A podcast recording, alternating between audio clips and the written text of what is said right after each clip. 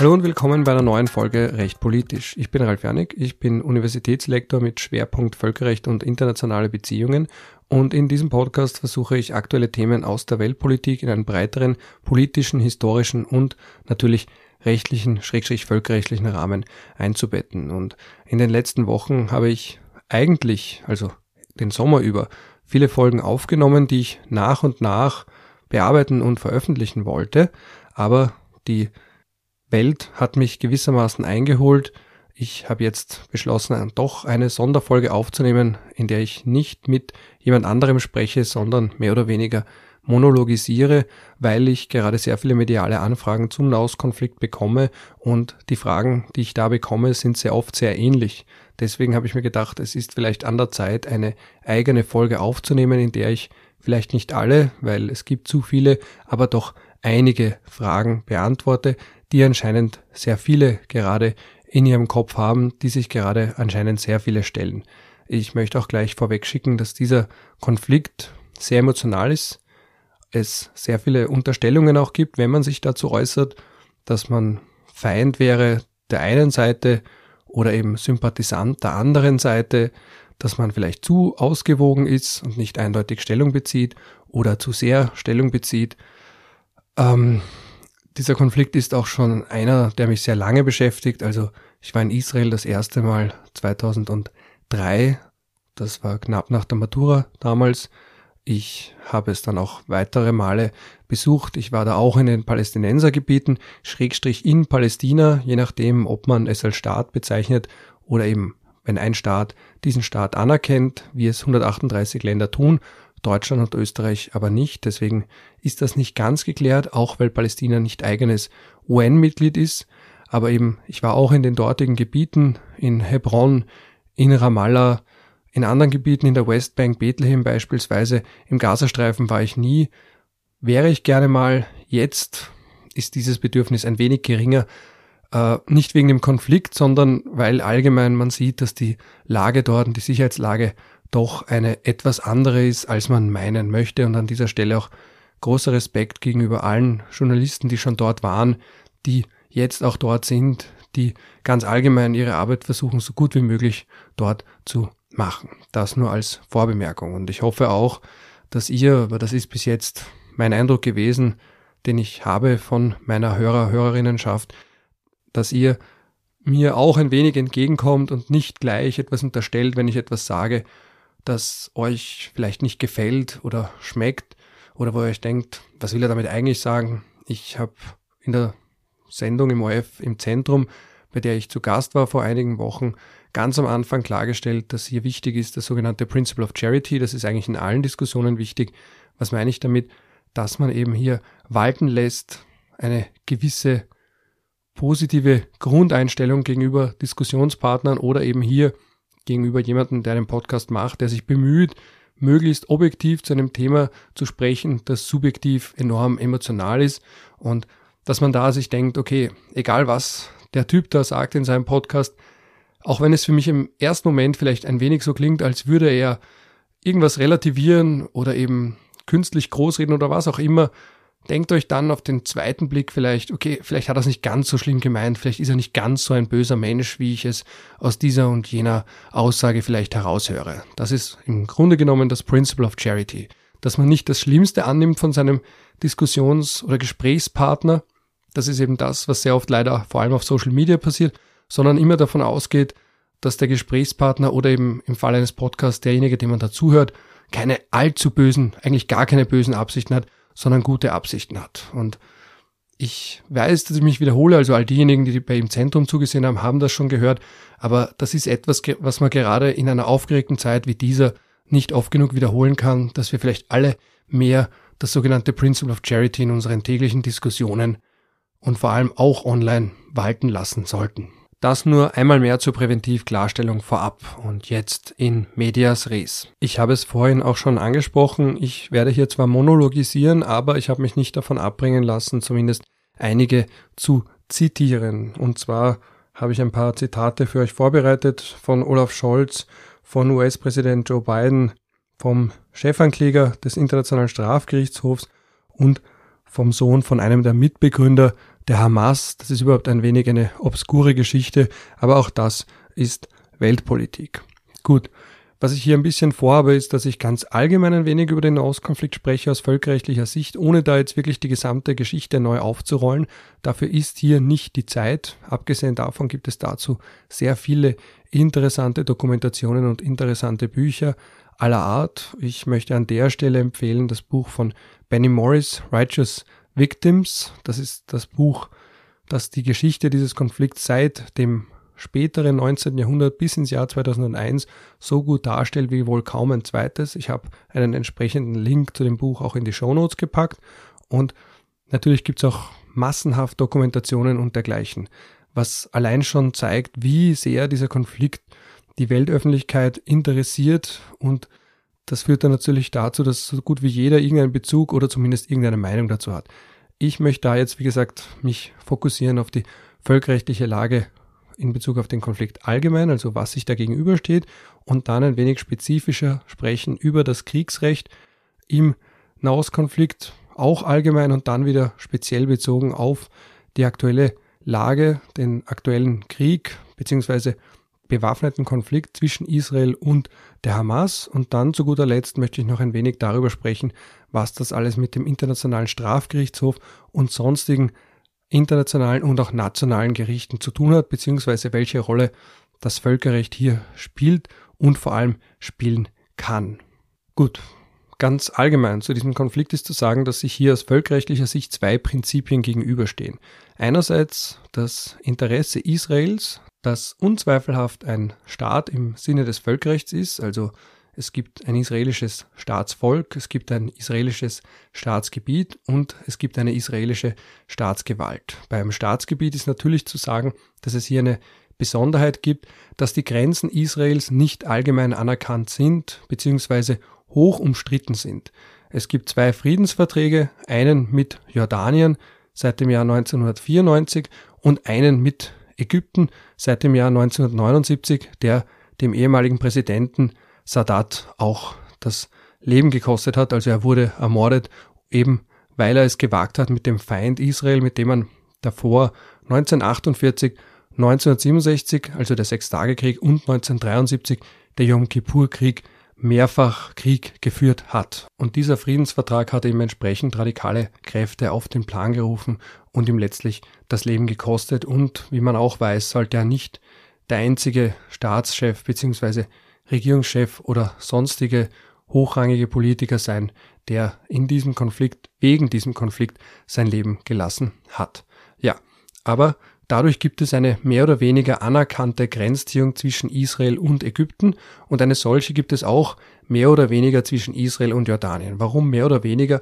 Weil man sich natürlich, wenn man sich typische oder ideale Grenzziehungen ansieht, hat man da immer wirklich einen klaren Grenzvertrag, wo das alles genau definiert ist und wo auch nicht in irgendeiner Form hinterfragt wird, ob man die so beibehalten möchte. Also wenn wir jetzt denken an Europa, da gibt es ja kaum Grenzkonflikte und wenn, dann werden sie friedlich beigelegt. Vor allem natürlich, wenn man da aus österreichischer Sicht darüber nachdenkt, das erste Beispiel ist natürlich der gute alte Bodensee. Also das ist vielleicht der possierlichste Grenzkonflikt innerhalb der Europäischen Union, wo zwar nicht ganz klar ist, wo Österreich aufhört und wo die Schweiz und eben Deutschland anfangen, aber es ist auch nicht wirklich ein Problem. Und wenn man das jetzt vergleicht mit Israel im Besonderen und anderen Ländern natürlich auch, ist das natürlich lächerlich und es ist im positiven Sinne lächerlich. Gut, den zweiten Friedensvertrag und damit auch einhergehend ein gewisses Maß an Anerkennung für die wechselseitigen Grenzen gibt es mit Jordanien seit dem Jahr 1994. Auch Jordanien war ja involviert in den Kriegen gegen Israel davor, also vor allem 1948 und 1967. Und auch Jordanien hat dann in den 1990er Jahren auch als Ergebnis der ersten Intifada, also des ersten großen Aufstands der Palästinenser als Volk gegen Israel und nicht mehr einzelner Gruppen, sondern wirklich ein Massenaufstand hat hier dann irgendwann einmal aufgegeben, den Gedanken, die Westbank irgendwann wieder zu kontrollieren, beziehungsweise ist damals ganz allgemein auch der Gedanke immer klarer geworden innerhalb der jordanischen Regierung, dass man dieses Gebiet eigentlich gar nicht mehr so wirklich verwalten möchte. Und es gab damals auch innerhalb Israels die Idee, irgendwann einmal vielleicht die Westbank an Jordanien zu übergeben und damit auch die Verantwortung zu übertragen. Aber Jordanien hat ab der ersten Intifada, die in den späten 1980er Jahren begonnen hat, auch immer mehr realisiert, dass eine Verwaltung über ein Gebiet zwar einerseits bedeutet, dass man mehr Staatsgebiet hat und auch eine größere Bevölkerung hat, aber andererseits auch mit Verantwortung einhergeht und diese Verantwortung möchte auch Jordanien nicht tragen gegenüber der Westbank, allen historischen Ansprüchen über die Westbank oder eben auch gegenüber Ostjerusalem zum Trotz. Aber das sind die einzigen beiden fast oder so gut wie anerkannten Grenzen, die Israel hat. Mit den Palästinensern gibt es unterschiedliche Formen von Grenzbildern. Also ihr kennt sicher diese sehr, sehr stark verkürzte bis auch tendenziöse und bewusst manipulative Darstellung mit den unterschiedlichen Grenzen der Palästinensergebiete und Israel seit dem 19. Jahrhundert. Aber da muss man natürlich mitbedenken, dass diese Grenzen durch Kriege und auch Vertreibungen verändert wurden und andererseits bis heute nicht ganz klar ist, wo Israel und wo Palästina ist. Es sollte klar sein, aber ein Grundproblem dabei ist, dass die Resolution 242 vom UNO-Sicherheitsrat aus dem Jahr 1967 nicht eindeutig sagt, dass Israel sich von allen Gebieten, die man im Zuge des Sechstagekriegs erobert hat, zurückziehen muss, sondern von Gebieten. Also man hat hier bewusst geschrieben Territories occupied und nicht all territories occupied. Aber die Grenzen von 1967 beziehungsweise von vor dem Sechstagekrieg, der im Übrigen formal gesehen von Israel begonnen wurde, aber de facto eines der Beispiele dafür ist, dass ein Staat, wenn ein Angriff unmittelbar bevorsteht, und Israel hatte damals Anlass zu glauben, dass ein Angriff von Ägypten, das damals von Nasser regiert wurde, unmittelbar bevorsteht und hat hier eben präemptiv, präventiv gehandelt, aber nicht präventiv oder präemptiv wie George W. Bush das im Zusammenhang mit dem Angriff auf dem Irak 2003 formuliert hat, also gegen einen Angriff, der irgendwann einmal in ferner Zukunft kommen könnte, sondern gegen einen Angriff, der unmittelbar bevorsteht. Und ganz allgemein hat sich im Völkerrecht heute durchgesetzt, dass es gegen einen unmittelbar bevorstehenden Angriff auch ein Recht auf Selbstverteidigung gibt. Also man muss nicht warten, wenn die Faust schon naht, der Schlag ins Gesicht schon naht, bis das Gesicht getroffen wurde, sondern man kann den Schlag dann schon abblocken. Aber Gleichzeitig, wenn man glaubt, dass irgendwann einmal ein Schlag kommt in ein paar Wochen oder Monaten, kann man nicht zuerst verprügeln den anderen. So ungefähr kann man sich diese Unterscheidung zwischen legitimer, präemptiver Selbstverteidigung und illegitimer, präventiver Selbstverteidigung vorstellen. Also etwas, das irgendwann in ferner Zukunft und vielleicht nicht einmal mit hundertprozentiger Sicherheit erfolgt. Dagegen kann man sich nicht wehren auf Grundlage des Selbstverteidigungsrechts, weil da wäre dann die Grenze zum eigentlich zum Gewaltverbot überschritten, weil dann wird aus dem Präventivkrieg eigentlich ein Angriffskrieg. Das nur ganz kurz dazu. Und damit geht einher die große Schlüsselfrage dieses Konflikts, nämlich was steht sich hier eigentlich gegenüber? Und das sind zwei ganz zentrale völkerrechtliche Prinzipien. Also Israels Recht auf Sicherheit als Staat gegen das Selbstbestimmungsrecht der Palästinenser als Volk. Und das sind beides ganz, ganz zentrale Prinzipien des Völkerrechts, Eckpfeiler des Völkerrechts, wie es zum Beispiel der Internationale Gerichtshof in Bezug auf das Gewaltverbot ausgesprochen hat. Und in Bezug auf die Palästinenser müssen wir bedenken, dass das Selbstbestimmungsrecht bedeutet und verlangt, dass sie einen eigenen Staat bekommen. Im Gegensatz zu Israel ist das bei Palästina nicht ganz so klar. Palästina wird zwar von 138 Staaten anerkannt, wenn man zum Beispiel nach Ramallah reist und dort sich begibt zum Grab von Yasser Arafat, also diese große Symbolfigur, diese große historische Figur, zu der jeder Palästinenser und auch jeder, der in irgendeiner Form sich intensiv mit diesem Konflikt auseinandergesetzt hat, einen Bezug hat, dessen Gesicht jeder auch kennt, an den sich jeder erinnert, gewissermaßen. Wenn man zu diesem Grab fährt von ihm, ist davor ein großer Platz mit 138 Flaggen, eben den Flaggen von jedem einzelnen Staat, der Palästina anerkannt hat. Die Palästinenser haben 1988 schon einen eigenen Staat ausgerufen, nur wenn wir jetzt einmal mehr uns besinnen auf die drei Elemente von Staatlichkeit, besteht hier das Problem, dass auch wenn man diesen Staat anerkennt oder sogar, wie im Falle Palästinas, sogar beitreten lässt zu Verträgen wie zum Beispiel dem römischen Statut des Internationalen Strafgerichtshofs oder den Genfer Konventionen, dass trotzdem nicht alle Elemente von Staatlichkeit vorhanden sind. Wie wir vorhin gehört haben, die zwei Elemente Staatsvolk und eben auch Staatsgebiet sind hier nicht das Problem, weil ein Staatsvolk, das Volk der Palästinenser gibt es. Darüber brauchen wir nicht mehr großartig diskutieren und wir wissen auch, dass die Palästinenser sich hinreichend als Volk beziehungsweise als Nation verstehen. Also diese alten Zitate, wie vor allem von Golda Meir, wo sie eben, also israelische Premierministerin, ehemalige, hinterfragt hat, inwiefern und ab wann es überhaupt ein palästinensisches Volk gibt, das kann man natürlich dann auch sich fragen. Seit wann haben die Palästinenser sich als eigenes Volk gefühlt? Aber wenn wir in der Jetztzeit bleiben, ist klar, dass ein hinreichendes Nationenverständnis und Selbstverständnis als Nation da ist. Also da braucht man jetzt aus heutiger Sicht mit Fokus auf heute nicht viel zu hinterfragen.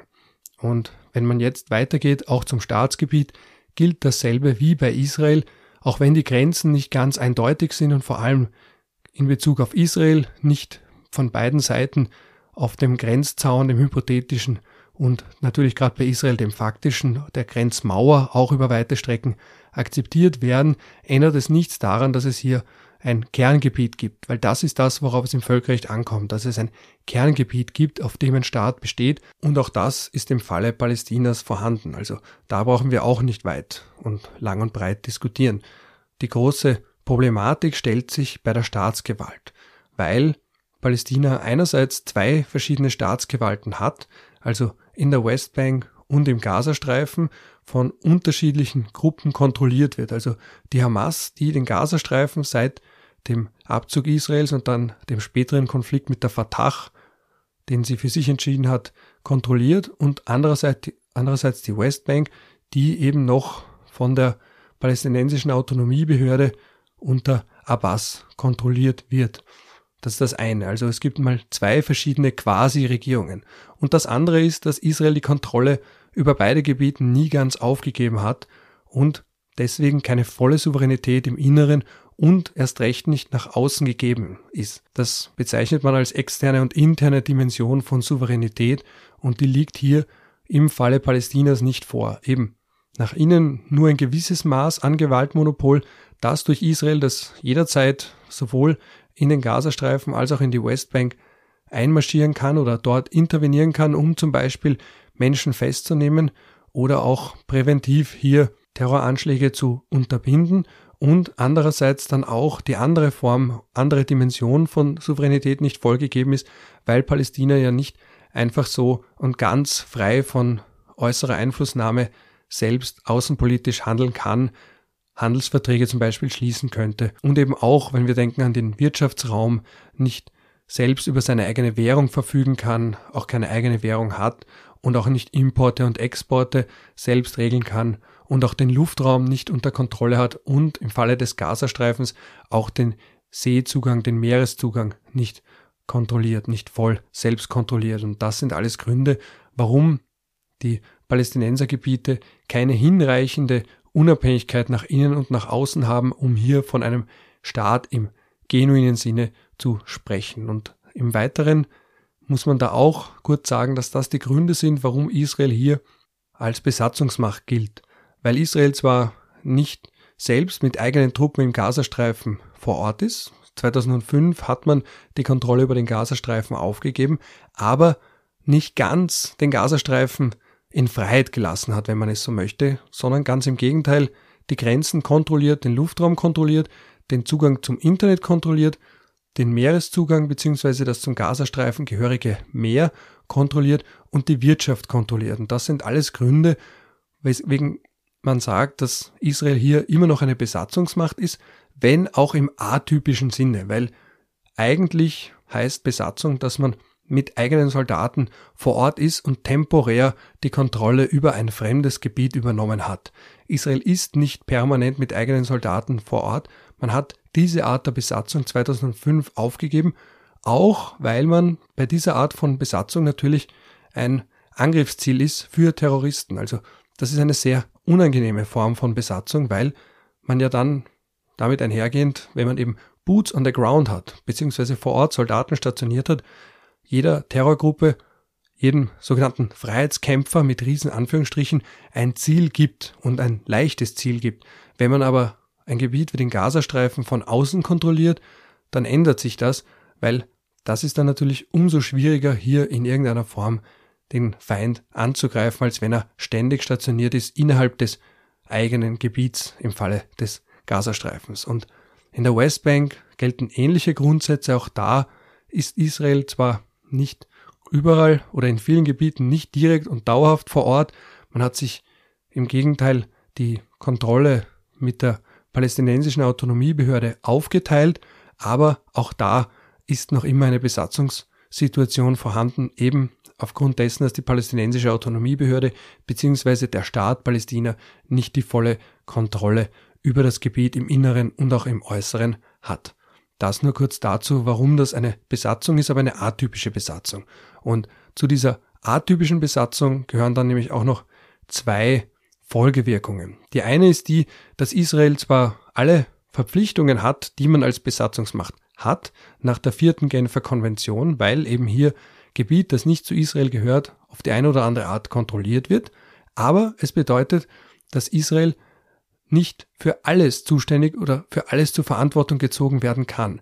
Warum? Weil die Hamas durch ihre Kontrolle im Inneren auch eine gewisse Verantwortung hat oder eben die palästinensische Autonomiebehörde durch ihre Kontrolle vor Ort eine gewisse Verantwortung hat. Also wenn zum Beispiel Israel genug Medikamente in den Gazastreifen lässt und dann die Verteilung von Medikamenten daran scheitert, dass die Hamas das nicht hinbekommt, dann ist Israel daran nicht schuld. Und dasselbe gilt natürlich auch für Nahrung oder für Benzin oder was auch immer an wichtigen Gütern, an für den Alltag essentiellen Gütern in den Gazastreifen muss oder eben sollte, damit dort ein menschenwürdiges Leben möglich ist. Und dasselbe gilt einmal mehr auch für die Westbank.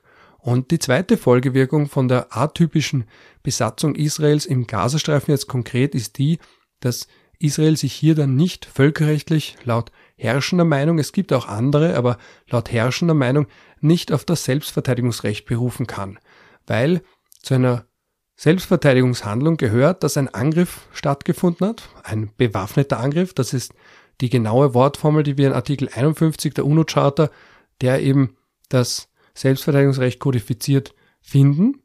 Aber ein solcher bewaffneter Angriff muss von außerhalb des eigenen oder des selbstkontrollierten Gebiets stammen. Und wenn Israel jetzt den Gazastreifen auf die eine oder andere Art kontrolliert, kann es sich nicht auf das Selbstverteidigungsrecht im völkerrechtlichen Sinne berufen, weil dazu gehört eben, dass das Gebiet eigentlich gar nicht unter israelischer Kontrolle steht. Und das habe nicht ich mir ausgedacht. Wie gesagt, das ist insofern die herrschende Meinung, die wir auch unter anderem beim Internationalen Gerichtshof in seinem Rechtsgutachten zur Frage des Baus von einer Mauer zwischen Israel und der Westbank gefunden haben, wo der Internationale Gerichtshof sich im Jahr 2004 geäußert hat dazu, ob der Bau einer Sicherheitsmauer zwischen Israel und der Westbank gegen das palästinensische Recht auf Selbstbestimmung verstößt. Und da hat er unter anderem auch Bezug genommen auf die Möglichkeit, sich auf das Selbstverteidigungsrecht gegen terroristische Angriffe zu berufen.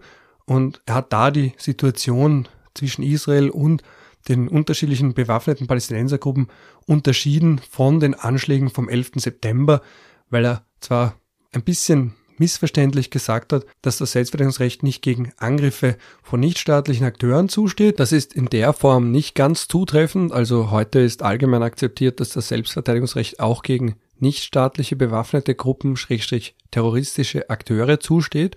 Aber die wichtige Unterscheidung, die er vorgenommen hat, war eben zu sagen, dass Al-Qaida von außerhalb der USA und außerhalb von Gebieten, die unter der Kontrolle der USA standen, operiert hat, weil sie eben in Afghanistan von den Taliban einen sogenannten sicheren Hafen bekommen haben. Und deswegen ist die Situation nach 9-11, wo weltweit den USA das Selbstverteidigungsrecht zugestanden wurde in den Reaktionen damals. Also ich kann mich noch gut daran erinnern, das war eine globale Solidaritätswelle mit den USA, wo auch alle immer und immer wieder bekräftigt haben, dass sie das Recht auf Selbstverteidigung gegen einen derartigen Anschlag haben. Und auch der Sicherheitsrat hat da zwei Resolutionen erlassen, eine unmittelbar nach dem 11. September, eine kurz darauf, also ein paar Wochen später, die beide in der Präambel festgehalten haben, dass das Selbstverteidigungsrecht hier zusteht, das inhärente Selbstverteidigungsrecht. Also da hat sich die Debatte ganz massiv verschoben und man hat ja eigentlich nur etwas klargestellt, was schon lange gilt, weil das Selbstverteidigungsrecht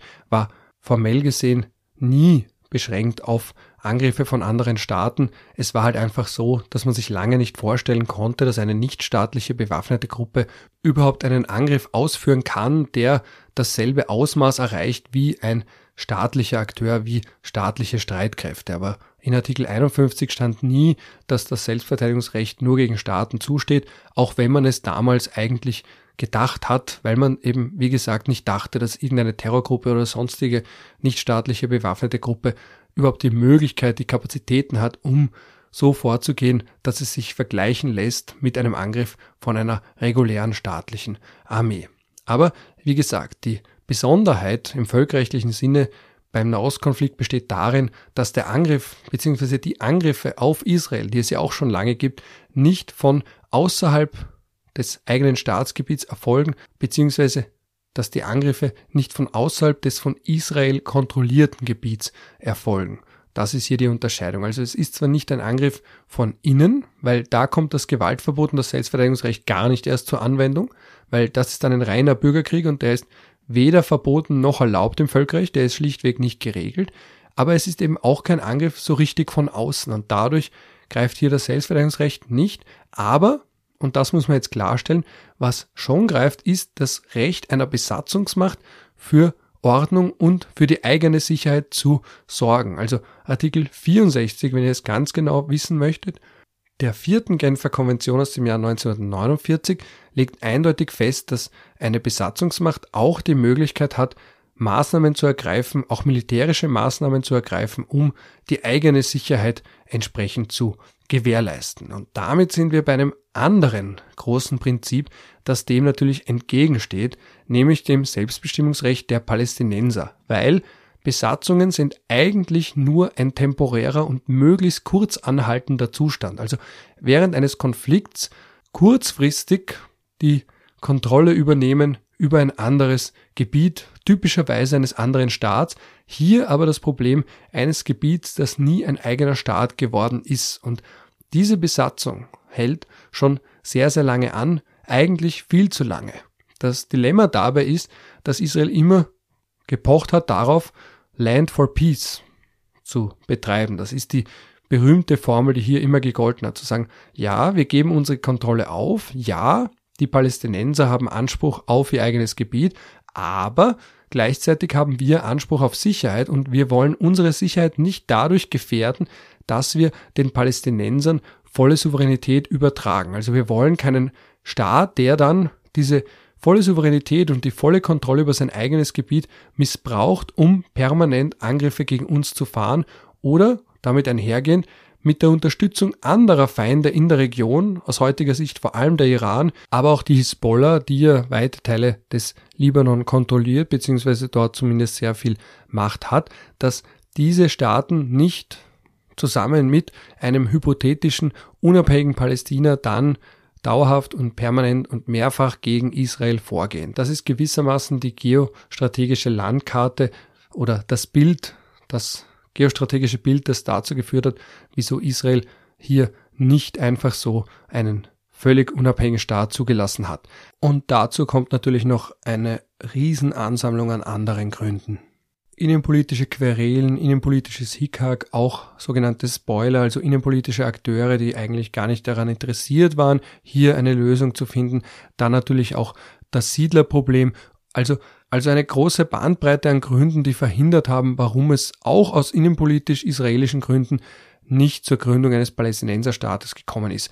Abgesehen jetzt auch von der gleichermaßen großen Frage, wie es bei den Palästinensern intern ausgesehen hat und wie viele hier denn eigentlich ein richtiges Interesse daran hatten, einen Staat neben Israel zu haben, also eine Zwei-Staaten-Lösung und nicht einen einzigen Staat statt Israel zu haben. Das ist dann natürlich auch wiederum die andere Dimension, abgesehen von der innerisraelischen, die innerarabische, innerpalästinensische und von der Position innerhalb der anderen arabischen Staaten in der Region und vom Iran möchte ich jetzt gar nicht erst anfangen, weil dann brauchen wir eine ganze Woche, um das aufzudröseln.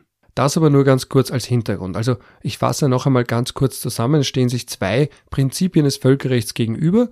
Israels Anspruch auf Sicherheit, damit einhergehend das Recht auf Selbstverteidigung im politischen Sinne. Im rechtlichen spricht man hier eigentlich von den Rechten einer Besatzungsmacht für die eigene Sicherheit zu sorgen, auf der einen Seite und auf der anderen Seite als auch enorm wichtiges Grundprinzip des Völkerrechts das Selbstbestimmungsrecht der Palästinenser. Das bedeutet oder eben verlangt Freiheit von Fremdbestimmung, eben durch Israel und in diesem Kontext auch das Recht auf einen eigenen Staat. Das steht sich hier unversöhnlich gegenüber und man könnte jetzt lang und breit ausdiskutieren, warum das nie umgesetzt wurde. Wie gesagt, das würde jetzt hier den zeitlichen und auch inhaltlichen Rahmen sprengen. Aber das möchte ich mir schon noch mal ganz kurz da erlauben als Zwischenbemerkung. Dazu gibt es so unfassbar viele Meinungen, dass es auch wahrscheinlich mit sehr viel Zeit nicht möglich wäre, das entsprechend darzustellen. Aber der Vorteil, wenn man es so will, des Völkerrechts ist der, dass es nicht immer verlangt, eine genuine politische Aufarbeitung. Der Völkerrechtler kann sich oft zurücklehnen und sagen, schaut her, ich gebe euch jetzt nur im Großen und Ganzen die Rechtslage. Was ihr da politisch damit daraus macht, ist dann wieder eine andere Frage. Ja, nach dieser Hintergrundinformation zu einem wichtigen Teilaspekt des Nahostkonflikts jetzt zur aktuellen Lage. Ich möchte da an der Stelle ganz kurz zitieren einen Regierungschef, nämlich den deutschen Bundeskanzler Olaf Scholz und einen Staats- und Regierungschef in einem, also den US-Präsidenten und was die eben gesagt haben nach diesem brutalen Massaker der Hamas in Bezug auf den Konflikt und auch auf die israelische Vorgehensweise und auch auf ihre eigene Politik. Also ich möchte hier zuerst einmal abspielen das Statement oder einen Teil des Statements von Joe Biden, wo er die Parallele gezogen hat zwischen 9-11 für die USA und diesem sozusagen israelischen 9-11. Also noch einmal diese brutale Ermordung von Unschuldigen. Das ist jetzt der eine Punkt, wo ich mir ein bisschen Emotionalität erlaube. Wenn man sich da jetzt ansieht, diese Bilder, diese Videos, die hier gemacht wurden, die Berichte liest, auch von Forensikern, was hier passiert ist, also Ermordung von Kleinkindern, von Menschen, die mit diesem Konflikt nichts zu tun haben, die hier auch nicht in irgendeiner Form kriegerische Akteure waren und dergleichen und die brutale Folter bis hin zu unterschiedlichen Formen von Gewalt und Geiselnahmen und dann aber gleichzeitig sich auch fragen muss, wie konnte so etwas passieren? Einerseits aus Sicht der Geheimdienste, wie konnte das denen entgehen? Und andererseits natürlich auch, wie kann es sein, dass Menschen ein derartiges Maß an Gewalt und ein derartiges Maß an Verrohung aufweisen? Das sind dann die Fragen, die man sich hier stellen muss. Und darauf komme ich dann noch in weiterer Folge zu sprechen, wenn ich dann auch ganz kurz den UNO-Generalsekretär zitiere, der eben gesagt hat, dass das nicht in einem Vakuum passiert ist, nicht im luftleeren Raum, sondern es gibt auch hier einen politischen und auch einen sozialen und auch einen tradierten Hintergrund, der dazu geführt hat, dass diese Lage so ist, wie sie ist und warum derartige brutale Handlungen hier auch passieren konnten. Aber bevor wir zu Guterres kommen, jetzt mal ganz kurz das Zitat von Joe Biden und sein Aufruf dazu, hier, auch wenn es schwer ist, auch wenn es emotional nachvollziehbar ist, hier eskalieren zu wollen, Rache üben zu wollen, warum er hier dazu aufruft, vielleicht doch möglichst viel Besonnenheit walten zu lassen, weil das, was man jetzt kurzfristig an Fehlern macht, aus kurzfristigen politischen, auch innenpolitischen Druck heraus, vor allem für Netanyahu, der sich ja immer verkauft hat als Mr. Security, als Mr. Sicherheit und dann ausgerechnet in seiner Amtszeit mit einer komplett radikal nationalistischen bis weit rechtsstehenden oder extrem rechtsstehenden äh, Koalition. Dass das gerade bei ihm passiert, ist natürlich auch insofern tragisch für Israel, weil jetzt gerade bräuchte man das beste Personal ganz oben und man hat aber das schlechtest denkbare Personal innerhalb der Regierung. Aber bevor ich da jetzt noch einmal lange monologisiere, jetzt das Statement von US-Präsident Joe Biden. Since this terrorist attack, terrorist attack took place. We've seen it described as Israel's 9 11.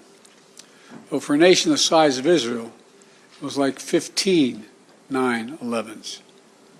The scale may be different, but I'm sure those horrors have tapped into so, some kind of primal feeling in Israel, just like it did and felt in the United States shock, pain, rage, an all consuming rage. I understand and many Americans understand.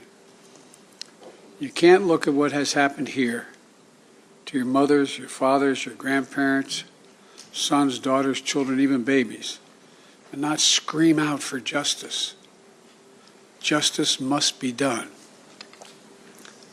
But I caution this while you feel that rage, don't be consumed by it. After 9 11, we were enraged in the United States.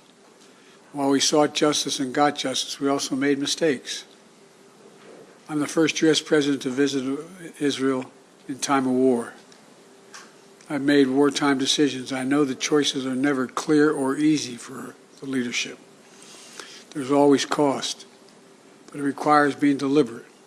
It requires asking very hard questions.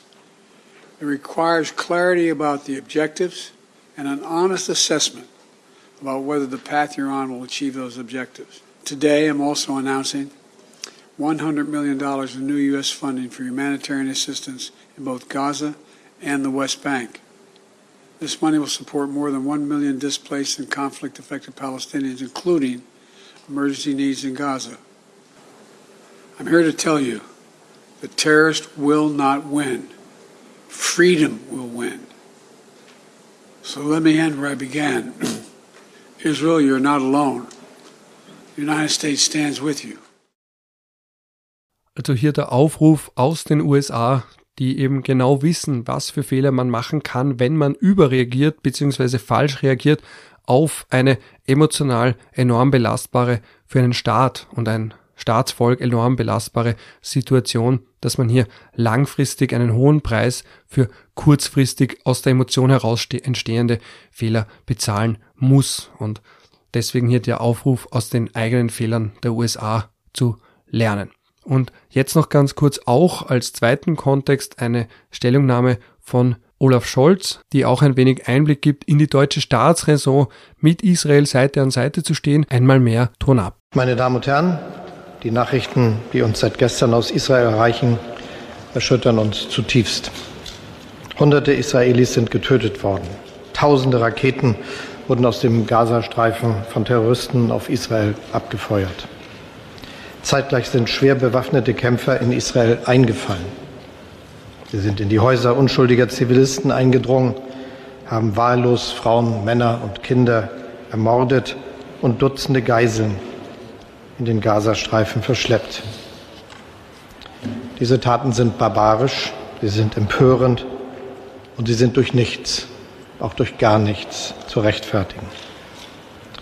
Ich habe heute Mittag mit Israels Premierminister Benjamin Netanyahu telefoniert und ihm versichert, dass Deutschland angesichts dieses furchtbaren Angriffs fest und unverbrüchlich an der Seite Israels steht. Die Sicherheit Israels ist deutsche Staatsräson. Das gilt gerade auch in schweren Stunden wie diesen. Und entsprechend werden wir handeln. Der Premierminister hat mich über die Lage vor Ort informiert. Noch immer wird in manchen Ortschaften Israels gekämpft. Wir hoffen, dass die Sicherheitskräfte schon sehr bald alle Orte von den Terroristen befreien können. Und es ist ganz klar zu sagen, Israel hat das Recht, sich gegen diese barbarischen Angriffe zu verteidigen, seine Staatsbürger zu schützen und die Angreifer zu verfolgen. Ja, und daraus folgt für Deutschland der schwierige Spagat einerseits Israel zu unterstützen, aus offensichtlichen historischen Gründen die Sicherheit Israels als Staat und seiner Bevölkerung zu unterstützen und andererseits aber auch das Völkerrecht hochhalten zu wollen und die regelbasierte Weltordnung hochhalten zu wollen, weil natürlich bei einer solchen Rede dann postwendende Kritik kommt, ja, aber was ist denn mit den Kindern im Gazastreifen? Was ist mit den getöteten Zivilisten im Gazastreifen? Darauf komme ich dann noch ein wenig später näher zu sprechen, auf das Kriegsrecht im Gazastreifen.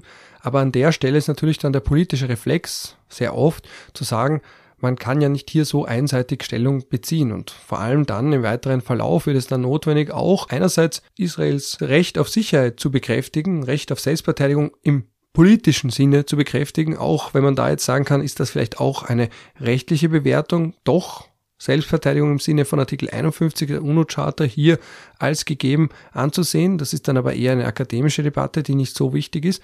Aber gleichzeitig dann auch der Druck auf Deutschland steigt von anderen Staaten. Wenn wir zum Beispiel denken auch an Handelspartner und dergleichen, auf die man angewiesen ist, denken wir jetzt an den Nahen Osten und Gaslieferungen, die aus Katar beispielsweise kommen, die ja wiederum die Hamas unterstützen, wo auch die Hamas-Führer sich ja aufhalten, wo auch Al Jazeera ganz bewusst für die Palästinenser bzw. für die Hamas hier entsprechende Medienarbeit leistet. Also Al Jazeera, so gut die Arbeit bei vielen Konflikten ist, gerade bei diesem Konflikt würde ich auf Al Jazeera nicht allzu viel geben, was Neutralität und Objektivität betrifft.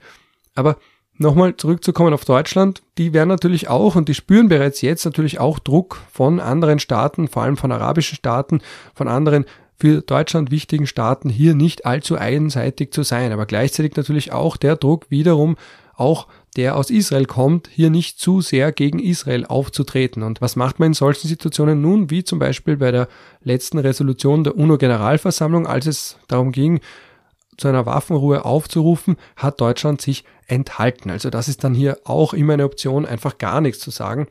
Österreich hat ja sogar dagegen gestimmt.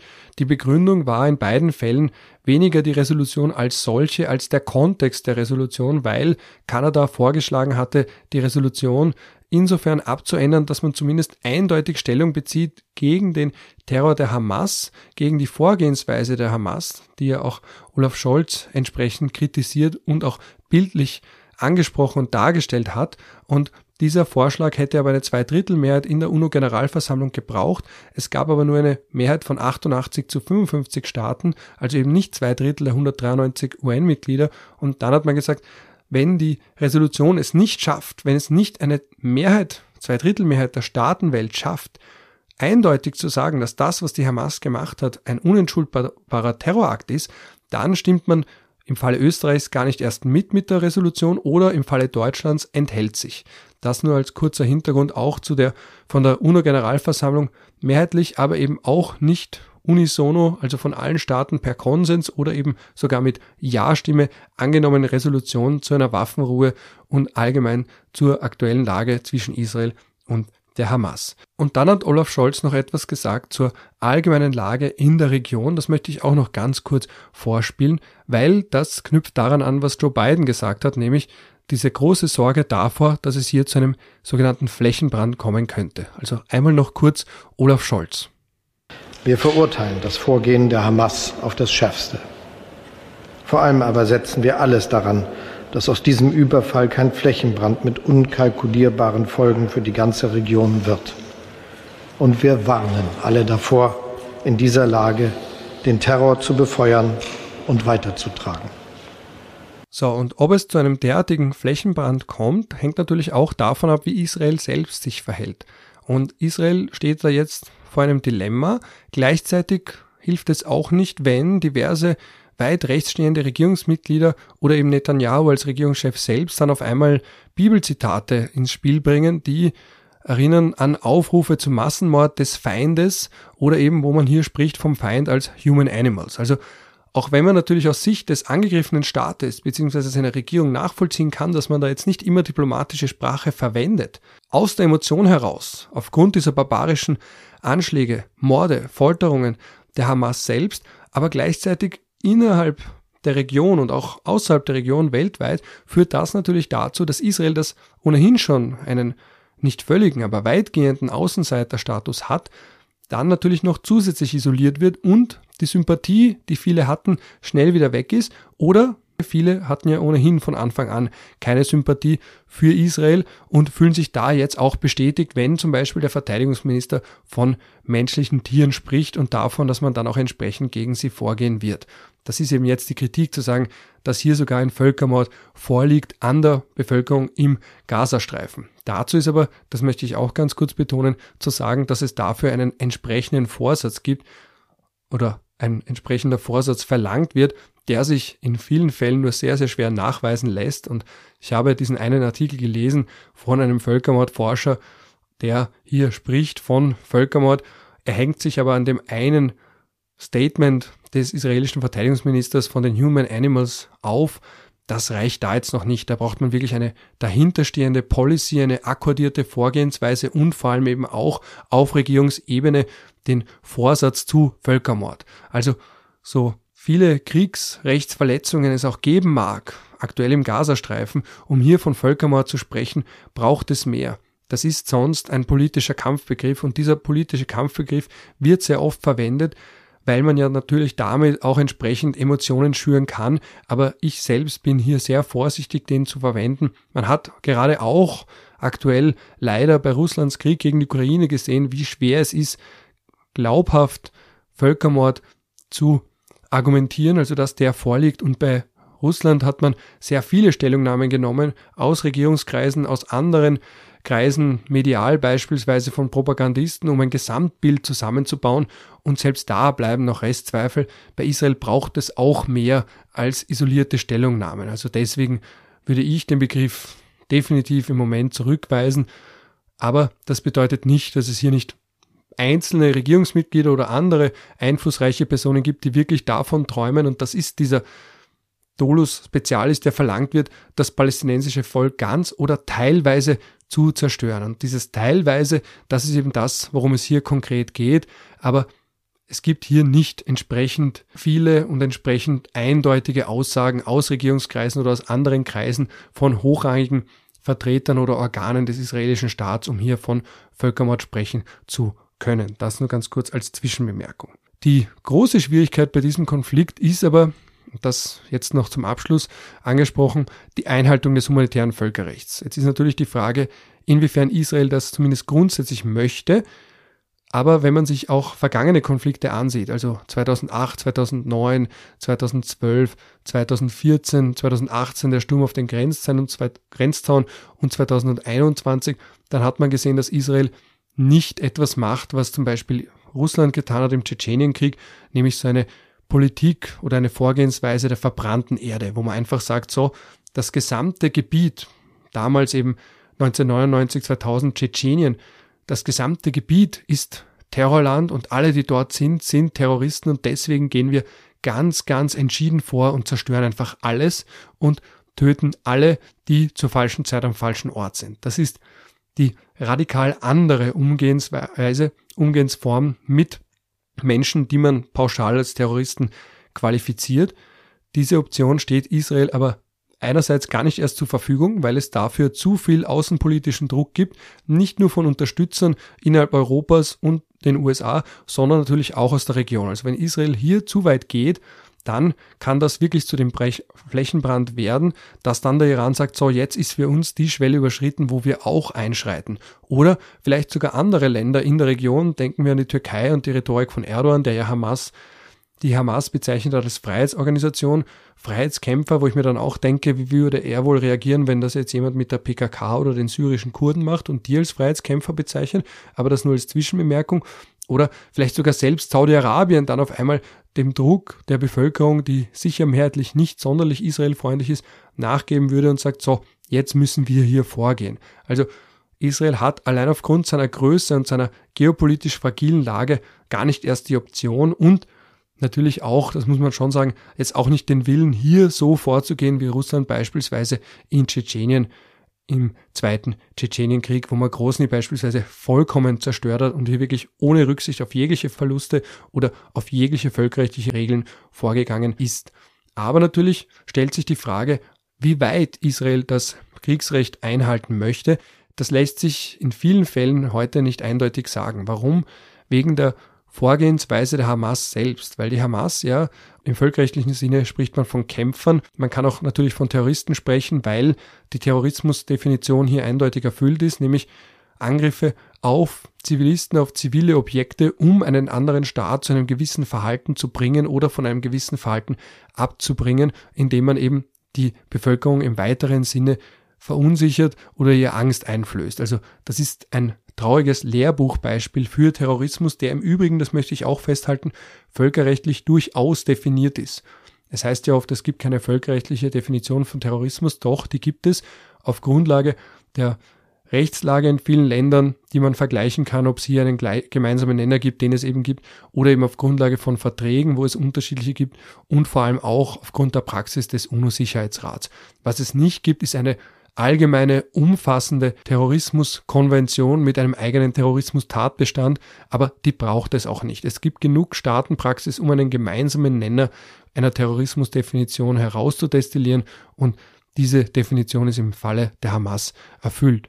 Sie hat, wenn man es so will, vielleicht irgendwo in einer Parallelwelt, wo sie nicht so vorgeht, wie sie vorgeht und vorgegangen ist, das Recht gegen eine fremde Besatzungsmacht zu kämpfen, aber dieses Recht gibt nicht die Möglichkeit, alle Methoden, die man möchte und alle Brutalität, die man an den Tag legen möchte, auch wirklich umzusetzen. Also auch ein Recht auf Revolution gegen fremde Besatzung ist an die Einhaltung des humanitären Völkerrechts, also des Rechts bewaffneter Konflikte und allgemein der Menschenrechte geknüpft. Es ist kein absolutes Recht. Also es gibt zwar eine alte Diskussion, die noch aus der Zeit der Kolonialkriege beziehungsweise der sogenannten nationalen Befreiungskriege Anführungsstriche oben stammt, ob man eben ein Recht auf Revolution gegen Fremdbesetzung, gegen Kolonialherren hat, wo eben eine breite Mehrheit an Staaten gesagt hat, ja, es gibt ein solches Recht und andere Staaten, vor allem die Sowjetunion und sozialistische Staaten, so weit gegangen sind zu sagen, es gibt auch ein Recht Befreiungsbewegungen ist der andere Begriff, den man hier verwendet hat, für Gruppen, die gegen Kolonialherren, gegen Kolonialmächte gekämpft haben, dass man diese Gruppen auch mit Waffen oder Unterstützung bei der Ausbildung und dergleichen unter die Arme greifen kann. Aber eben, wie gesagt, da muss man immer mitbedenken, dass dieses Recht auf Kampf, auf Revolution gegen Fremdherrschaft kein Persilschein ist, kein absolutes Recht ist, alles zu tun, was man möchte, um die Kolonialherren oder eben im Falle Israels die Besatzungsmacht loszuwerden. Da gelten auch im Kampf gegen Israel für die Hamas Menschenrechte und Kriegsrecht, was die Hamas freilich wenig interessiert. Und da sieht man eben auch aktuell im Gazastreifen aufgrund ihrer Vorgehensweise. Also hier spricht man von einem klassischen asymmetrischen Konflikt und das Problem bei asymmetrischen Konflikten ist, dass die eigentlich militärisch schwächere Partei, die Hamas, dann versucht, aus dieser Schwäche eine Stärke zu machen, indem sie sich bewusst mit der Zivilbevölkerung vermengt und aus zivilen Gegenden heraus operiert. Daher dann auch der Vorwurf, dass sie zum Beispiel Schulen oder Krankenhäuser entweder unmittelbar zweckentfremdet, indem sie dort Kommandozentralen errichtet oder eben Waffen lagert, oder mittelbar, indem sie zumindest aus der Nähe von derartigen zivilen Einrichtungen, zivilen Gebäuden heraus operiert, um beispielsweise Angriffe vorzunehmen. Und das ist jetzt eben der Punkt, wo die Analyse an gewisse Grenzen stößt, weil man oder ich zumindest vom Schreibtisch aus nicht eindeutig sagen kann, was von den Vorwürfen gegenüber der Hamas in welcher Form stimmt, aber dass sie aus der Mitte der Zivilbevölkerung heraus operiert und dadurch ein gewisses Maß an Schutz hat oder eben Schutz haben möchte, weil ja die Zivilbevölkerung nicht direkt angegriffen werden darf, das ist jedenfalls unumstritten. In welche auf welche Art und Weise sie genau inmitten der Zivilbevölkerung und ziviler Gegenden heraus operiert. Also ob sie jetzt wirklich gesichert aus zum Beispiel einem Spital eine Kommandozentrale gemacht hat, das kann ich zum, der, zum jetzigen Zeitpunkt nicht verifizieren. Es ist zwar denkbar, aber es ist noch nicht eindeutig geklärt. Und dann kommt natürlich auch das Hamas-Tunnelsystem dazu, was es für Israel auch ganz, ganz schwierig macht, hier entsprechend vorzugehen. Und das ist der Punkt, wo ich den Sohn eines Hamas-Mitbegründers kurz zitieren möchte über die Lage dort vor Ort. Und das ist, ich habe es am Anfang schon angesprochen, eine ganz, ganz obskure Geschichte.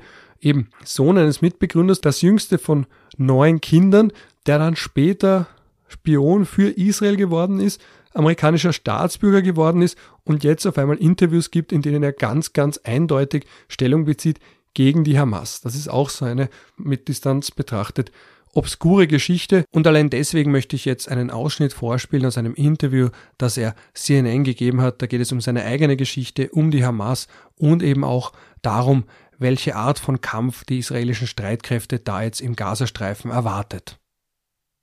Joining us now, Mossab Hassan Youssef. He is the son of a Hamas founding father and later become, became one of Israel's top informants. He went undercover with Hamas from 1997 until 2007 on behalf of Israel's Shin Bet security services and he now lives in an undisclosed location.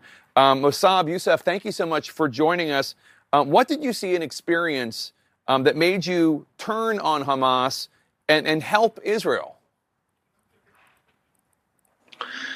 You know, since I was a child, I always complained to my father uh, about Hamas uh, abuse of power and uh, their brutality. You know, they, they're very strict and uh, uh, they uh, very religious. they're fanatics, and but I did not think at some point, you know, they would cause all this global trouble you know uh, they, they are we saw their uh, brutality. Uh, i witnessed their brutality firsthand when i was in prison when they tortured so many palestinian uh, people for suspicion uh, of collaborating with israel. And this is basically when i start questioning hamas uh, movement. Did the barbarity and and the cruelty of what hamas did two innocent civilians on October 7th. Did that surprise you? Well, you know, they surprised me as they surprised everybody uh, by the scale of the attack. You know, uh, we did not see that coming. But their brutality, the, their nature, it did not surprise me. You know, back in 1996, they killed so many people. They tortured so many people. Our, you know, prison mates, basically, uh, people I knew personally. Uh, they uh, did all type of uh, crazy things. You know, uh, they uh, put needles under p- people's fingernails. You know, and I, I witnessed that firsthand. So I'm not surprised to what extent Hamas can go.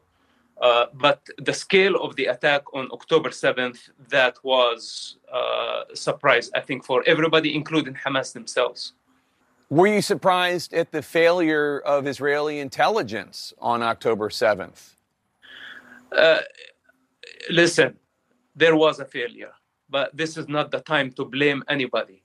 There, there, uh, there is corruption, there is failure, uh, there is lack of leadership, but this is not the time now to blame anybody. This is the time to get unified.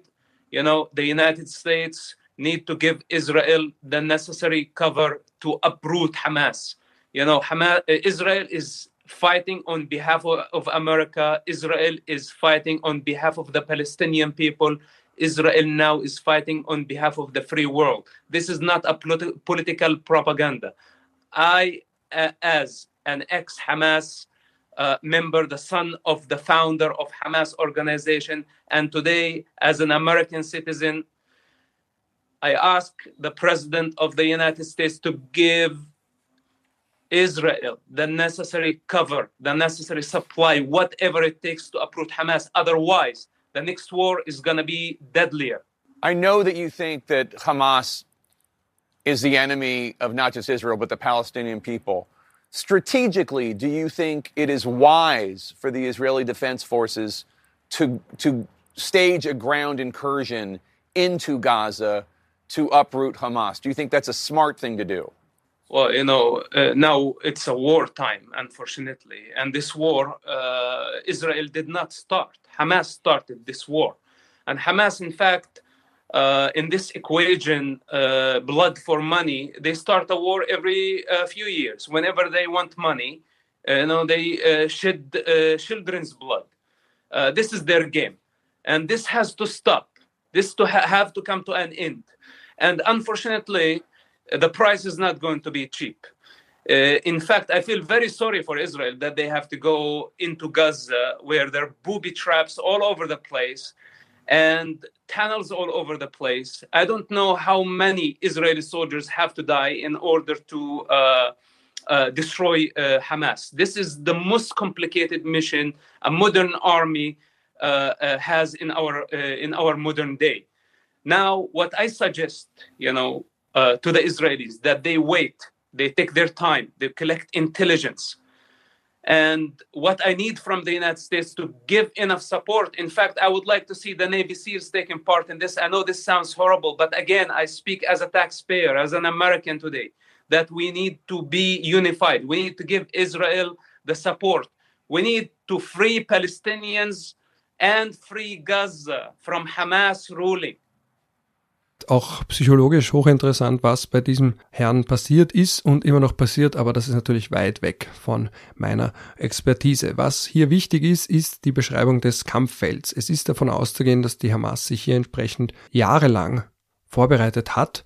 Man hat auch gesehen in früheren Konflikten, dass das für Israel ein enorm schwieriges Gefechtsfeld ist und auch wenn die israelischen Defense Forces, also die IDF, den Ruf haben, eine der besten Armeen der Welt zu sein, muss man natürlich da auch bedenken, dass ihre militärischen Erfolge und dieser Ruf eigentlich gekoppelt ist in erster Linie an Kämpfe gegen andere staatliche Armeen, während sie sich gegen irreguläre Kombattanten bzw. irreguläre Kämpfer wie die Hamas und auch andere nichtstaatliche bewaffnete Gruppen oder Terrorgruppen enorm schwer tut, so wie das jede Armee einfach tut. Also denken wir auch an die USA in Afghanistan oder eben in Irak nach dem Ende oder dem Zusammenbruch der Armee von Saddam Hussein. Das ist einfach die komplexeste, schwierigste und dementsprechend auch am seltensten zum Erfolg führende Art der Kriegsführung. Und man darf durchaus die Frage stellen, inwiefern überhaupt ein Krieg gegen ein gesamtes Gebiet und in unterschiedlichem Ausmaß auch breite Teile der Bevölkerung dieses Gebiets gewonnen werden kann. Also wenn jetzt zum Beispiel Zivilisten sagen, auch wenn sie gewarnt werden, sie wollen gar nicht erst woanders hingehen. Oder ist auch ein Vorwurf bei den Warnungen von Israel, dass sie gar nicht wissen, wohin sie denn eigentlich gehen sollen.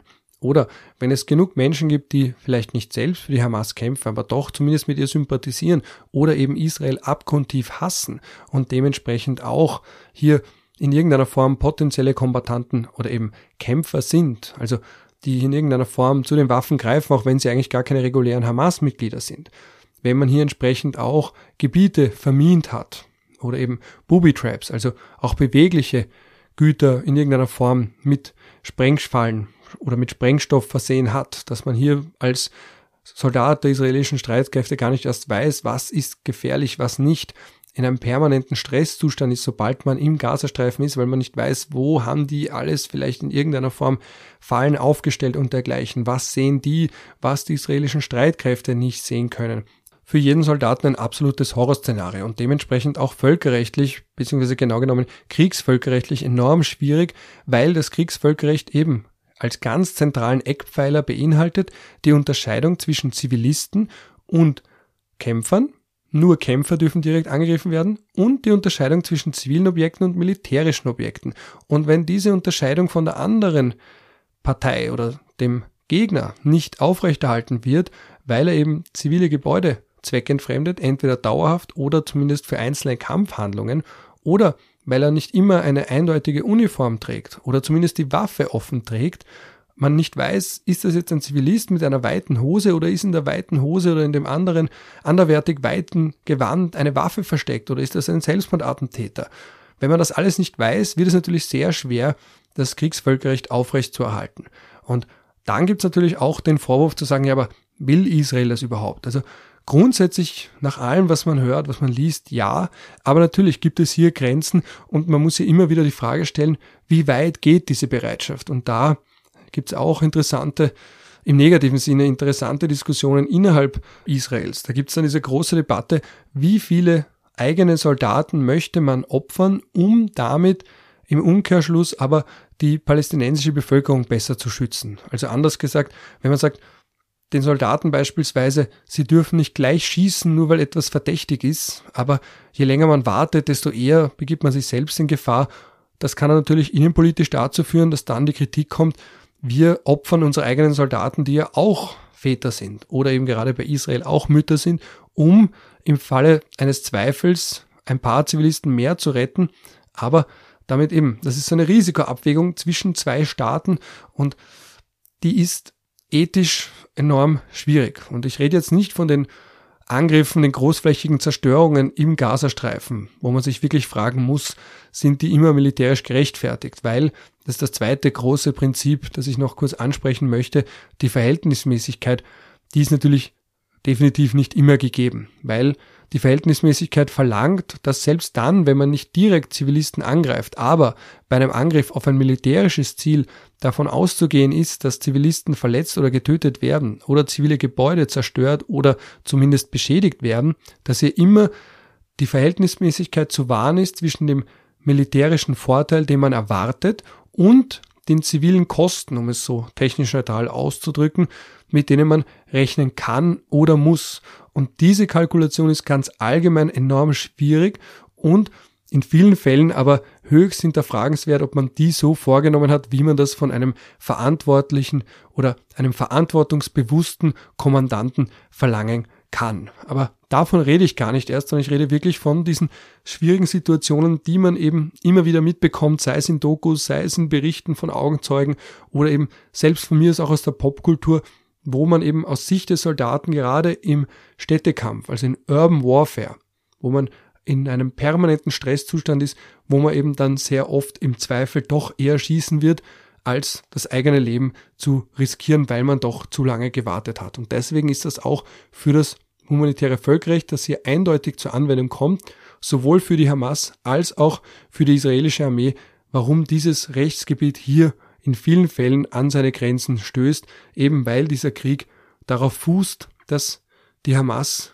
das Kriegsrecht systematisch verletzt und es damit Israel schwer macht, unter der Bedingung, dass es das Kriegsrecht einhalten möchte, dieses auch wirklich einhalten zu können oder eben auch zu wollen. Ja, und damit sind wir jetzt beim letzten Punkt, der auch noch ganz, ganz entscheidend ist, nämlich die Frage, was kann es denn hier für Konsequenzen geben bei Verletzungen des Kriegsrechts?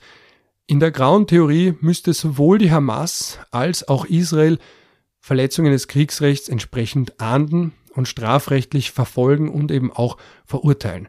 Die Hamas hat keine wie auch immer gearteten Anstrengungen jemals in diese Richtung gemacht.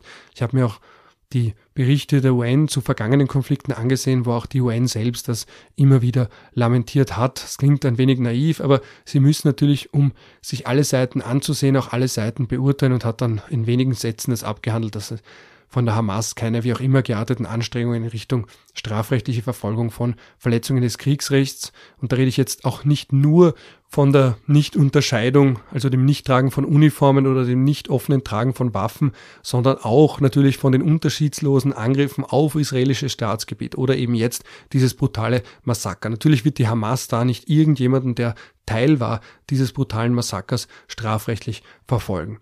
Israel hat vereinzelt strafrechtliche Verfolgungen aufgenommen, Verfahren eingeleitet, aber auch da ist ganz allgemeine Kritik, dass diese Verfahren in der Form, wie sie geführt werden, nicht ausreichend sind und vor allem auch nicht immer zu dem eigentlich erforderlichen Ergebnis führen, nämlich eben entsprechende Bestrafung aufgrund der Verletzung des eigenen Strafrechts im Falle von Kriegsverbrechen.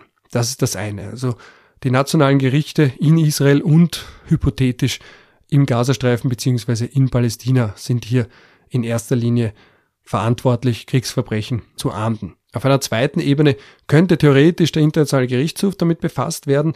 Ich sage aber deswegen theoretisch, weil Palästina nicht Teil ist des Statuts, auch gar nicht werden kann, weil es da eben entsprechend auch den Sicherheitsrat bräuchte und die USA hier mit ihrem Veto verhindern, dass es zur UNO beitritt oder eben auch dem Statut des Internationalen Gerichtshofs beitritt.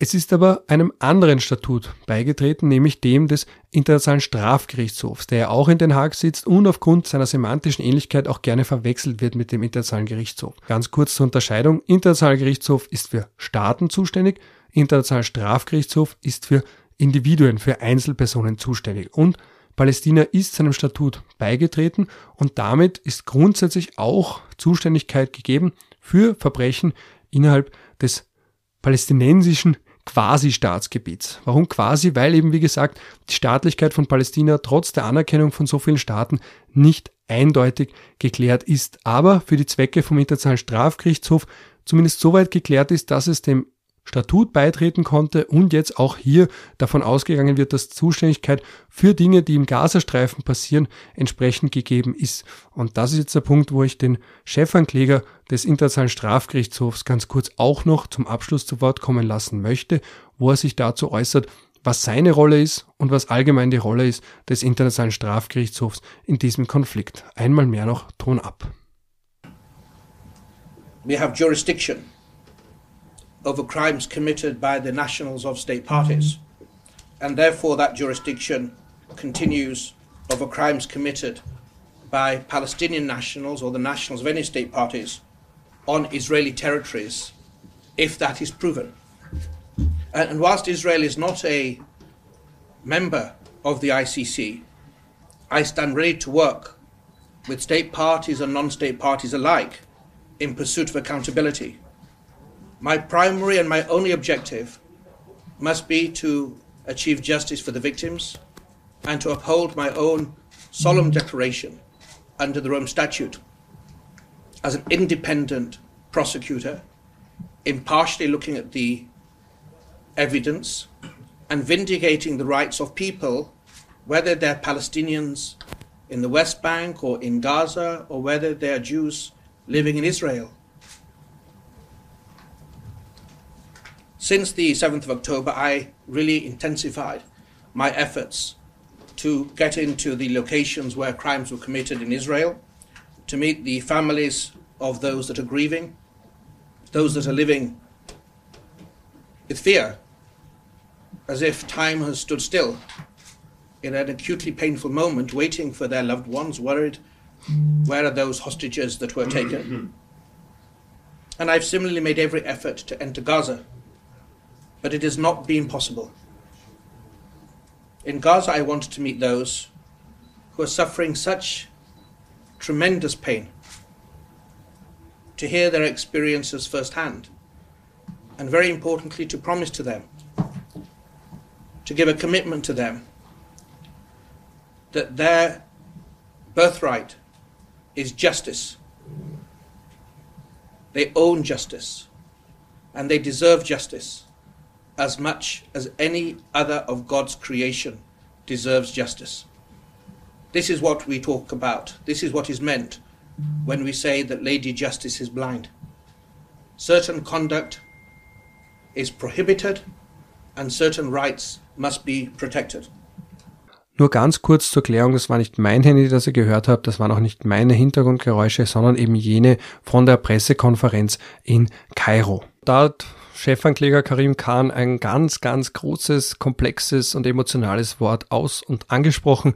Justice, Gerechtigkeit. Das ist die Erwartung schlechthin an das Völkerrecht und das ist aber auch gleichzeitig eines von zwei großen Prinzipien des Völkerrechts, weil neben der Gerechtigkeit auch der Gedanke des Friedens steht und Frieden meistens Gerechtigkeit verlangt, aber manchmal auch Gerechtigkeitseinbußen verlangt. Wenn wir jetzt denken an den Ersten Weltkrieg, an den Zweiten Weltkrieg, da hat man dann gesagt, und das ist ja dann der Vorwurf auch gewesen, es wäre hier Siegerjustiz, da hat man gesagt, wenn wir jetzt unterschiedliche Formen von Gerechtigkeit nehmen oder eben versuchen, einen Ausgleich zu schaffen, mit dem alle Seiten, auch die Unterlegene, gut leben kann, dann wird das aber an seine Grenzen stoßen und dass man hier gesagt hat, es ist die Gerechtigkeit einer Seite, die aber nicht gleichzeitig die Gerechtigkeit ist, die andere auch teilen. Und das ist eben das Schwierige mit solchen Begriffen, die wir eigentlich aus dem Naturrecht entnehmen, wie Gerechtigkeit. Das dann natürlich auch zu sagen ist, genauso auch wie oft bei Terrorismus, bei der Hamas nicht. Bei der Hamas bin ich der Meinung, dass diese Phrase vom Widerstandskämpfer der für einen anderen Terrorist ist und umgekehrt nicht zur Anwendung kommt, weil ihre Methoden so eindeutig terroristisch und brutal sind, dass man hier wirklich nicht von Widerstandskämpfern zu reden braucht. Aber ganz allgemein in vielen anderen Fällen sagt man ja, one man's terrorist is another man's freedom fighter. Und auch hier, wenn wir jetzt denken an den Begriff der Gerechtigkeit, unterschiedliche Gerechtigkeitsvorstellungen bestehen.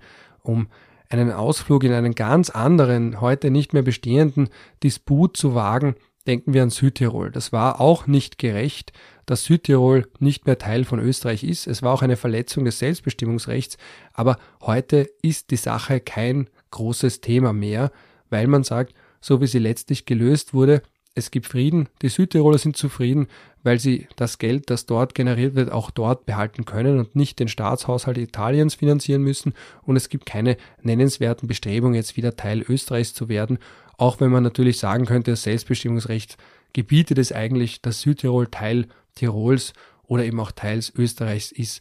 Das ist für mich ein Beispiel dafür zu zeigen, dass etwas, was historisch eine Ungerechtigkeit war, auf lange Sicht keine bleiben muss. Und das wäre so die naive Hoffnung, dass das irgendwie auch im Nahostkonflikt funktionieren könnte. Ob das der Fall sein wird, ob ich das noch in meiner Lebzeit erleben werde, sei dahingestellt. Jetzt bin ich auch schon am Ende von einer sehr, sehr langen Folge angelangt, wo ich mir jetzt schon sicher bin, dass alle möglichen Reaktionen kommen könnten, wo jemand unzufrieden ist mit meiner Wortwahl, der Meinung ist, dass ich vielleicht der israelischen Armee etwas unterstellt habe oder nicht genug gewürdigt habe, dass sie doch versucht, das Kriegsrecht einzuhalten. Andere werden dann wieder sagen, ich war zu großzügig hinsichtlich ihrer Art der Kriegsführung, habe ihnen zu viel Spielraum gelassen. Wieder andere werden vielleicht sagen, das lässt sich ja leicht hier, wie gesagt, vom Schreibtisch aus oder eben hinterm Podcast-Mikrofon sagen, was sie tun müssten, aber wie lässt sich das in der Praxis anwenden? Anderen war ich vielleicht nicht konkret genug, wieder andere werden sagen, ich habe etwas vergessen. Wie gesagt, ich versuche es hier. Ich habe diese Folge auch wirklich mehr oder weniger in einem durch aufgenommen. Ich hoffe, ich habe da jetzt auch mich nicht versprochen. Manchmal verwechselt man dann ja auch Begriffe, weil neurologisch man dann in die eine Schublade greift, die gleich neben der eigentlich richtigen ist. Das sei mir bitte, das ist mein Aufruf, auch verziehen. Und jetzt noch ganz zum Schluss möchte ich auch noch, weil es auch so interessant ist, weil es eben auch zeigt, wie aufgeladen das ist, jemanden, der hunderttausendmal wichtiger ist als ich, zu Wort kommen lassen, der eben auch entweder missverstanden wurde, bewusst, oder dessen Stellungnahme instrumentalisiert wurde, um Kritik an der UNO zu üben, nämlich dem UNO-Generalsekretär, an ihm Kritik zu üben. Also ich möchte jetzt auch noch zweimal Antonio Guterres zitieren, weil ich der Meinung bin, dass seine Stellungnahme und wie dann damit umgegangen wurde, auch von Seiten israelischer Vertreter, ganz gut zeigt, dass es eben sehr schwierig ist, hier immer für alle die richtigen Worte zu finden, beziehungsweise vielleicht auch manchmal unmöglich ist, Worte zu finden, mit denen alle zufrieden sind. Ganz kurz jetzt zwei Zitate von Antonio Guterres, jetzt mal das erste, das ursprüngliche und dann noch ganz kurz das Zitat, wo er dann noch einmal gesagt hat, Moment einmal, wie habt ihr mich da jetzt missverstanden? Ich habe das nie gesagt. Ich möchte noch einmal wiederholen, was ich gesagt habe. In diesem Sinne kurz Ton ab. Nothing can justify the deliberate killing, injuring, and kidnapping of civilians or the launching of rockets against civilian targets. All hostages must be treated humanely and released immediately and without conditions. It is important to also recognize the attacks by Hamas did not happen in a vacuum. The Palestinian people have been subjected to 56 years of suffocating occupation. They have seen their land steadily devoured by settlements and plagued by violence, their economy stifled, their people displaced, and their homes demolished. Their hopes for a political solution to their plight have been vanishing. But the grievances of the Palestinian people cannot justify the appalling attacks by Hamas, and those appalling attacks cannot justify the collective punishment of the Palestinian people we must demand that all parties uphold and respect their obligations under international humanitarian law, take constant care in the conduct of military operations to spare civilians, and respect and protect hospitals, and respect the inviolability of UN facilities, which today are sheltering more than 600,000 Palestinians. The protection of civilians is paramount in any armed conflict. Protecting civilians can never mean using them as human shields. Protection civilians, protecting civilians does not mean ordering more than one million people to evacuate to the south, where there is no shelter, no food, no water, no medicine, and no fuel, and then continuing to bomb the south itself. I am deeply concerned about the clear violations of international humanitarian law that we are witnessing in Gaza. Let me be clear no party to an armed conflict is above international humanitarian law. Also ja, diese Stellungnahme, dass es nicht in einem luftleeren Raum passiert ist, heißt aber nicht, dass er gesagt hat, dass das rechtfertigt, dass es diesen brutalen Terroranschlag, diese brutalen Massaker, diese brutalen Formen von sexueller Gewalt und auch die anhaltenden Geiselnahmen von der Hamas gibt, sondern er versucht vielleicht auch gar nicht mal zu erklären, sondern einfach nur zu kontextualisieren, was hier natürlich enorm schwierig ist, weil es Dinge gibt, wo man sagt, da gibt es keine Erklärung dafür, das lässt sich nur mit anderen Dingen erklären, aber nicht mit Unterdrückung. Und deswegen jetzt auch noch einmal kurz seine zweite Stellungnahme, nachdem er so heftig attackiert wurde und auch dargestellt wurde als Terrorismusverharmloser oder wo sogar manche aus israelischer Sicht oder von israelischer Seite gefordert haben, seinen Rücktritt. Jetzt nochmal ganz kurz auch seine zweite Stellungnahme dazu. I am shocked by the misrepresentations by some of my statement yesterday in the Security Council as if as if I was justifying acts of terror by Hamas. This is false. It was the opposite.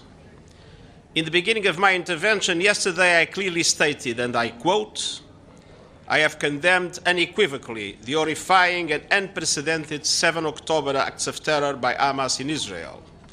Nothing can justify the deliberate killing, injuring, and kidnapping of civilians or the launching of rockets against civilian targets. End quote. Indeed, I spoke of the grievances of the Palestinian people. And in doing so, I also clearly stated, and I quote, but the grievances of the Palestinian people cannot justify the appalling attacks by Hamas. End quote. And then I went on with my intervention referring all my positions on all aspects of the Middle East crisis. I believe it was necessary to set the record straight, especially out of respect to the victims and to their families. Thank you. Und das Interessante an dieser zweiten Stellungnahme ist, dass er ja gar nichts Neues mehr gesagt hat, sondern nur noch einmal sich selbst zitiert hat. Und dann an den Punkt kommt, wo er sagt, Leute, wenn ihr mich jetzt hier missversteht oder missverstanden habt und auch weiter missverstehen werdet, dann ist es vielleicht, weil ihr mich auch missverstehen wollt. Und das ist ein bisschen sinnbildlich dafür, wie teilweise in Diskussionen zu dem Thema miteinander umgegangen wird. Dass man nicht nur missversteht, weil jemand sich missverständlich ausgedrückt hat, sondern auch missversteht, weil man den anderen missverstehen möchte, weil man ihn als Projektionsfläche nimmt, weil man ihm etwas unterstellen möchte, weil man aus der Emotion heraus nicht verstehen kann, warum jemand nicht dieselbe Emotion teilt, warum jemand etwas sagt, was man so nicht hören möchte. Und damit bleibt nur noch meine Hoffnung, dass ihr, wie gesagt, das eingangs erwähnte Principle of Charity auch auf diese Folge anwendet, also eben einmal mehr mir nichts Böses unterstellt. Ich freue mich über konstruktive Kritik. Es ist für mich keine leichte Folge gewesen. Ich habe mir aber gedacht, aufgrund der weit verbreiteten Nachfrage, medial, aber eben auch von Freunden im Freundeskreis, nehme ich hier eine Folge auf, in der ich zumindest einige der zentralen Fragen anspreche, vielleicht nicht restlos klären kann, vielleicht geht das auch gar nicht, aber zumindest ein bisschen näher darstellen kann. Damit bleibt mir nur noch zum Abschluss ganz kurz darauf hinzuweisen, dass ich mich über Spenden aller Art freue. Wie gesagt, das kostet mich auch sehr viel Zeit, die ich natürlich gerne investiere. Es kostet mich auch Nerven, gerade Folgen wie diese weil ich eben dann damit rechnen muss und damit rechne, alle mögliche Form von nicht immer ganz konstruktiver und freundlicher Kritik zu bekommen. Und es kostet natürlich auch entsprechend Serverkosten oder eben Ressourcen für Mikrofone und dergleichen.